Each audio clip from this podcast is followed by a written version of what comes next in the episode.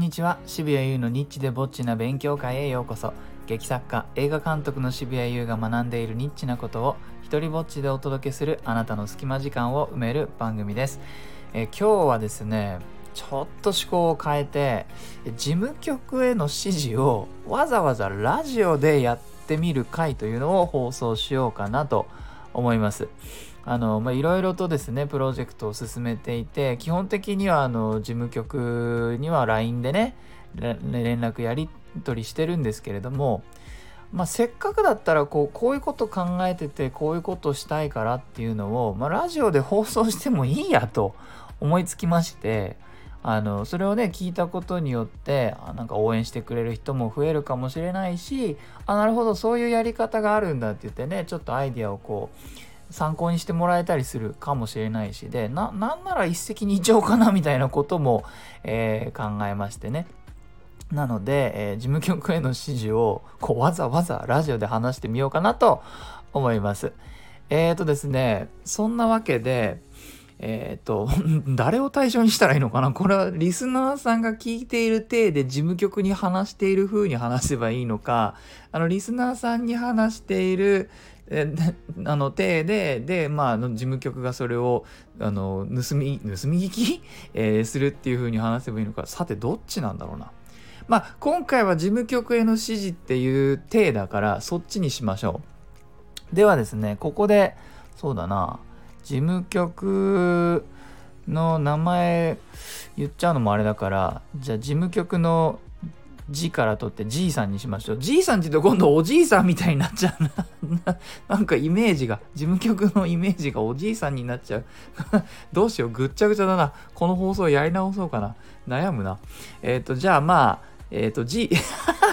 やっぱじいさんじゃダメだ。えっ、ー、と、そうだな。じゃあ、事務局さんにしましょう。もうこれは普通にね。はい。じゃあ、事務局さんに、えっ、と、例のビッグプロジェクト、があるじゃないですか。でですね、それはビッグプロジェクトをアナウンスしたタイミングで、えー、っと応援者を募るのではちょっともう遅いと思うんですよね。それをやりますと。販売開始とかの時点で応援者を募るのでは遅いと思うので、えー、っとやっぱりプロセスを見せていく段階から、えーと、応援者がそれを見ることができるような仕組みを作りたい。まあ、これはちょっとね前の打ち合わせでも話したことなんだけれどもで、えー、仕組みとしては何かしらコミュニケーションアプリみたいなものを使って、えー、で僕がその裏側をお届けするで Twitter みたいなものだとなんか広く散っちゃうし興味のある人の方が自分からその情報を取りに来なくてはいけない、えー、仕組みになってしまうので Twitter ターではちょっと不十分だと思うんですよね。なので、オンラインサロンまではいかないんだけれども、うんと僕が今こんなことをやってますよというのをダイレクトに届ける仕組みを作っていきたいなと思っています。えー、っとでまあどうしても今僕が知っているもので候補として挙げられるのはあの公式 LINE ですよね公式 LINE アカウントかなと思います。で、えっ、ー、と、グループ LINE とは違って、グループ LINE だと参加してる人が何かあの打ち込んだらそれ全員に通知がいってしまうわけですよね。そうすると参加者としては分からないけど仮にじゃあ30人とか50人とか登録者が行ったところで誰か一人何かこう返信ね、あの、楽しみですねとか返信しようもんならそれが全員に通知で行っちゃうから、これグループ LINE は僕ダメだと思うんですよ。えー、で、LINE 公式だと多分、と僕の知る限りでは、えー、それを作った側の情報が、えーと登録者に一方的に行くだけであって仮にその登録者の方が返信してもそれは他の全員には行かないあのたあの運営してる側にだけ行くようになってる仕組みだと思うので、まあ、これを使うのがいいのかなというふうに現時点では考えてます。えっ、ー、とただねこれだとちょっと一個寂しいのが参加している人同士の横つながりが生まれないっていうところなんですよ。で LINE 公式だと結局あのワンウェイというか僕から参加者への一方通行になっちゃって参加している人たちの中でコミュニティが生まれないっていうところがえー、っと1個足りないんですよね。であのなんか通知がうじゃうじゃいかいかないようにするのはこれはまあマストだとして、えーと、だけれども何かしらの方法でコミュニティが生まれる仕組みはちょっと作りたいなと思うんですよ。だからそれはもしかして LINE 公式の中で定期的な交流会みたいなものを僕が開くとかでもいいのかもしれないしうんとあるいは、まあ、ハッシュタグとかになっちゃうのかな？つのその内容 LINE 公式に流れてくる内容をえっ、ー、とこのハッシュタグでつぶやいたらみんな何どんなことをみんな感じてるのかっていうのが見られるようにするとかちょっとでもいいから横つながりが生まれるような仕組みにした方があのきっと応援者がま増えていくと思うし楽しいと思うよね。やっぱ楽しい仕組みにしてあげたいなっていうふうに思うんです。でねえっ、ー、とこの間なんかの本を読んでてあのジャニーズさんがジャニーさんが、えっと、ジャニーズのコンサートが終わった後にあの同じような地域から来た人たちが帰りの電車があの一緒になるようになんか仕組みを作ったっていうのを読んでそれなんだよね。それに似たようなことをやりたいんですよ。